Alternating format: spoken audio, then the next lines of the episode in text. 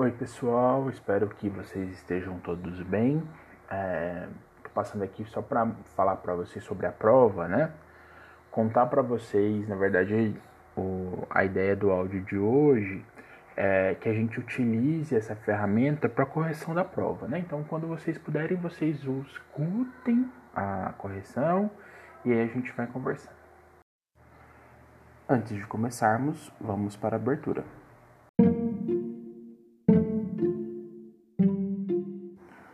Oi pessoal, esse canal é para condensar então as atividades das disciplinas desse semestre. Ah, utilizaremos ele como uma forma de interação para o ensino remoto emergencial, né, o ERE. Eu sou o professor Gustavo e a gente vai se encontrar aqui sempre que tiver atividade. Um abraço. Então, pessoal, é, para antes de começar especificamente a correção da prova, eu vou falar um pouquinho para vocês sobre as notas, né?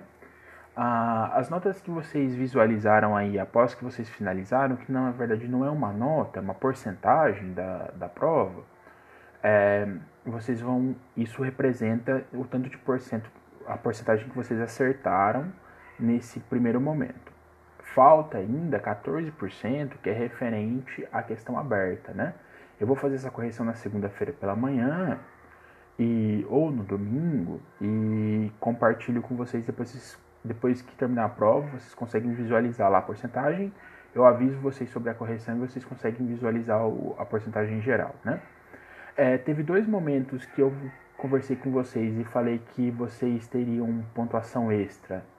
É, a uma era a participação no, no, debate e a outra era a participação na votação. Então, quem participou dos dois tem meio ponto cada uma das atividades, então tem um ponto. Aí vocês fazem assim, ó. É, vão somar isso na porcentagem, né? Então, sei lá, vocês tiraram lá 70% da prova. Aí vocês vão somar mais 10%, tá? Então, aí a partir dessa nota que vocês. Aí quem gabaritou, gabaritou, né? Independente de ter mandado, ficou aí os 10 para trás. ah, e aí, então vocês vão multiplicar. Aí eu tenho a nota da prova, então tem a nota de 0 a 10 na prova. Essa nota vai ter peso 3 ou 0,3, né? Então eu multiplico por 0,3. Aí as atividades são 5 atividades. Quem fez todas as atividades tem 4 pontos. Quem fez cada uma das resenhas é, contou como 0,8, né? Na nota das atividades.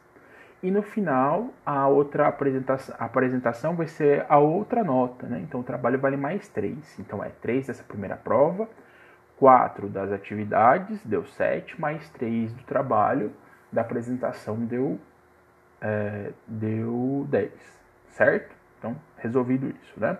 Vamos começar pela prova. Na prova, vocês vão perceber que as questões não necessariamente elas vão estar na mesma ordem, né?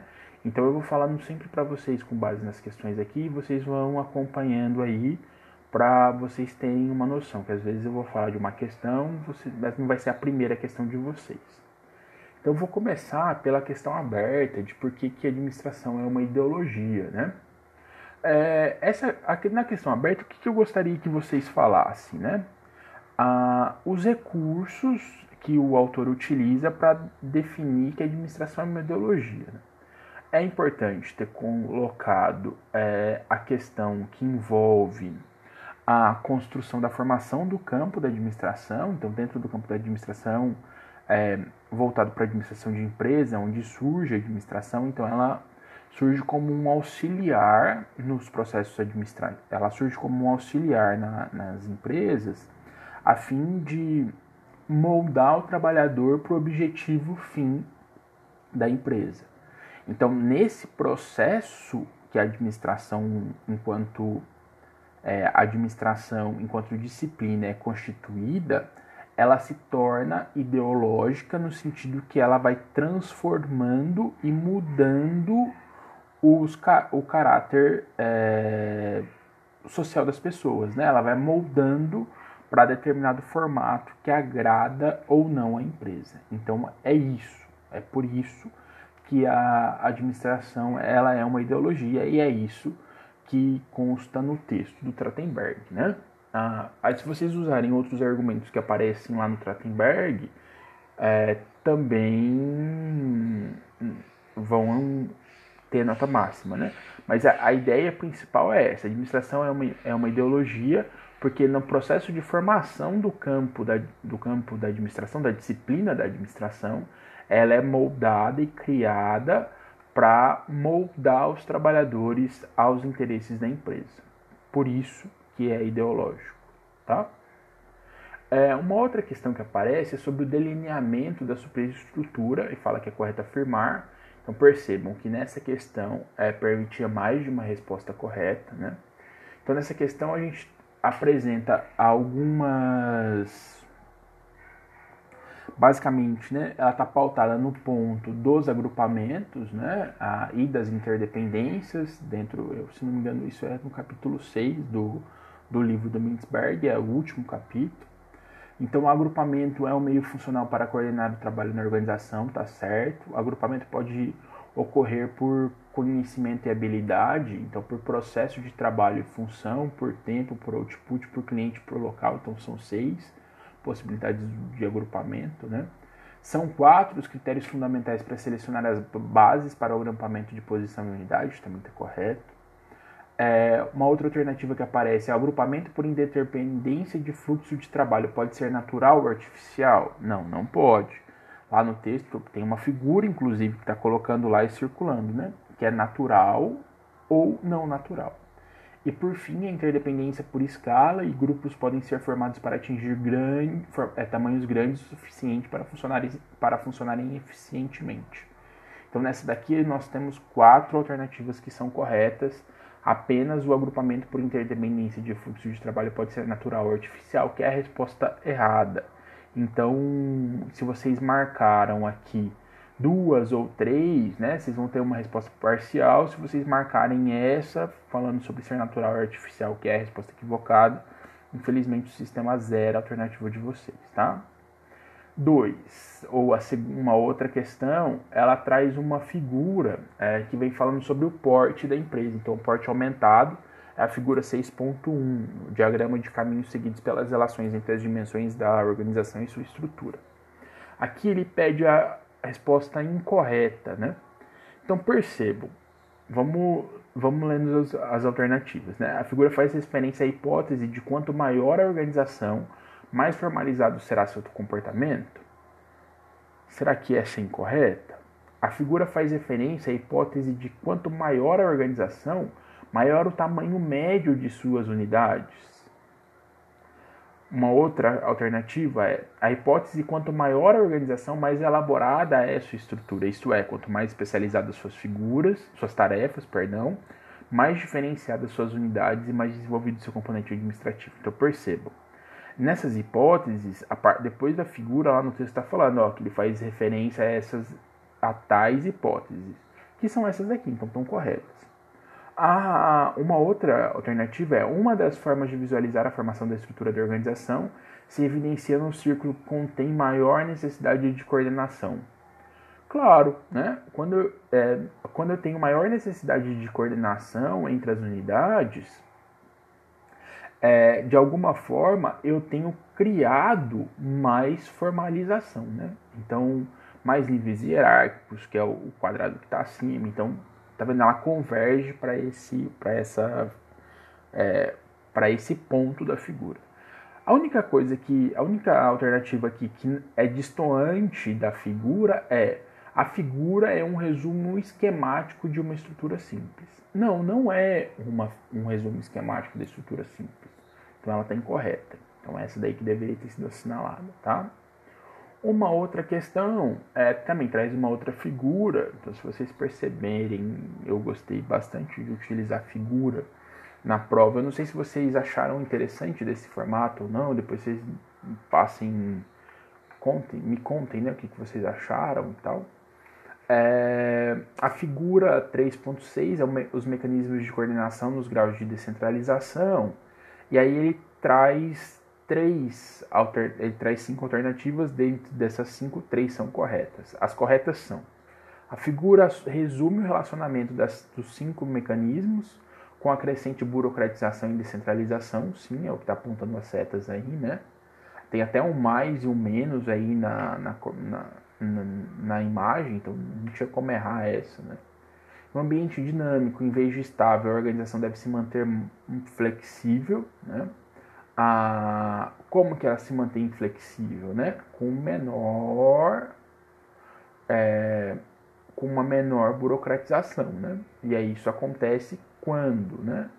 A, quando o é, quando o ambiente é mais complexo, né? Então a complexidade do ambiente ele vai é, ele vai necessitar de uma menor burocratização que acontece aí no ajustamento mútuo, certo? Ela se resume no ajustamento mútuo, né? Ah, o ajustamento mútuo é o mecanismo de coordenação mais adequado para ambientes estáveis? Não, na posição que está aqui no gráfico não é. A padronização das possibilidades combina a coordenação burocrática e descentralizada.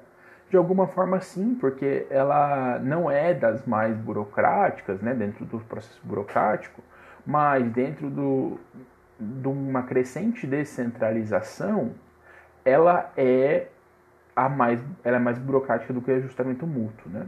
Então, é, tá correta essa.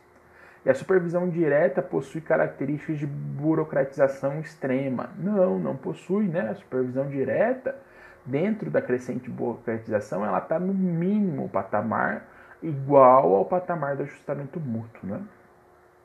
É, uma outra questão é sobre o texto da, da Ana Paula. É,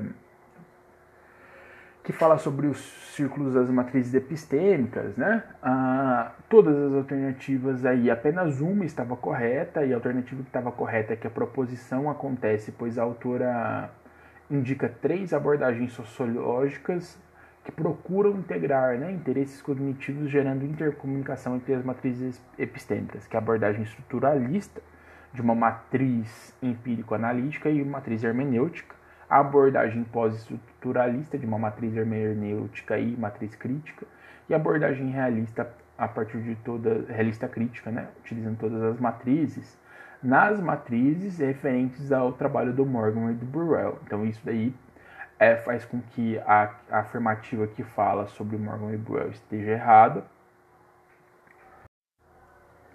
É, então, nessa alternativa do Morgan e Burrell, ela está equivocada, né?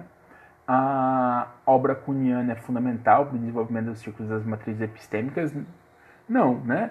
Ah, de alguma forma, é, até poderia ter uma dúvida aí nessa primeira parte, mas a segunda parte da, da alternativa ela desconsidera totalmente, né? Então, ao, a sua colaboração consiste na interpretação distinta da palavra paradigma para o contexto da, formação, da produção científica. Isso nem aparece no texto, então não é isso, né? proposição é, dos círculos das matrizes epistêmicas acontece pois a autora concorda com o quadro exposto no Morgan Burrell, não, é por isso que ela faz a proposição, né? Então a única alternativa correta aqui é a proposição acontece pois a autora identifica três abordagens sociológicas, certo? A sexta, ou a outra alternativa, é, traz uma outra figura, agora é essa figura do capítulo 1, é, do capítulo 1, que é do capítulo 1, do capítulo 3, não me lembro, falando sobre os fluxos, né? o fluxo de autoridade formal, de, é, o fluxo da atividade regulamentada, das comunicações, do conjunto de constelações. Nessa daqui também são várias alternativas que podiam ser corretas, na verdade são três das cinco, né? as que estão erradas é a figura D, o conjunto de constelações de trabalho mostram os aspectos formais da gerência de um determinado projeto, não. Não é isso que faz referência ao conjunto de constelações do trabalho, então é importante lembrar que um conjunto de constelações do trabalho é, ela está muito mais próxima à ideia do da organização dos trabalhadores, né, para uma para uma para um conhecimento extra empresa, então uma forma que eles se organizam e se conhecem, né? De alguma forma ele vai criando alguns elos aí que ele chama de constelação. E aí a outra alternativa equivocada era todas as imagens contidas na figura representam um processo decisório específico. É, não, não representam, né? O processo decisório específico é específico mesmo da última imagem aqui, que inclusive na legendazinha estava errado, que é figura E e não figura D, né? Por fim, agora sim do, da parte 1 do livro, né, considerando a organização em cinco partes, é, para falar sobre a alternativa incorreta.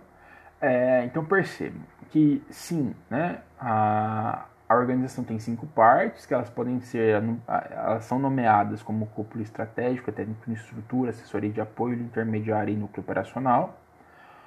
É, o núcleo operacional da organização envolve os membros, os operadores que executam o trabalho básico diretamente relacionados à fabricação de produtos e serviços, sim.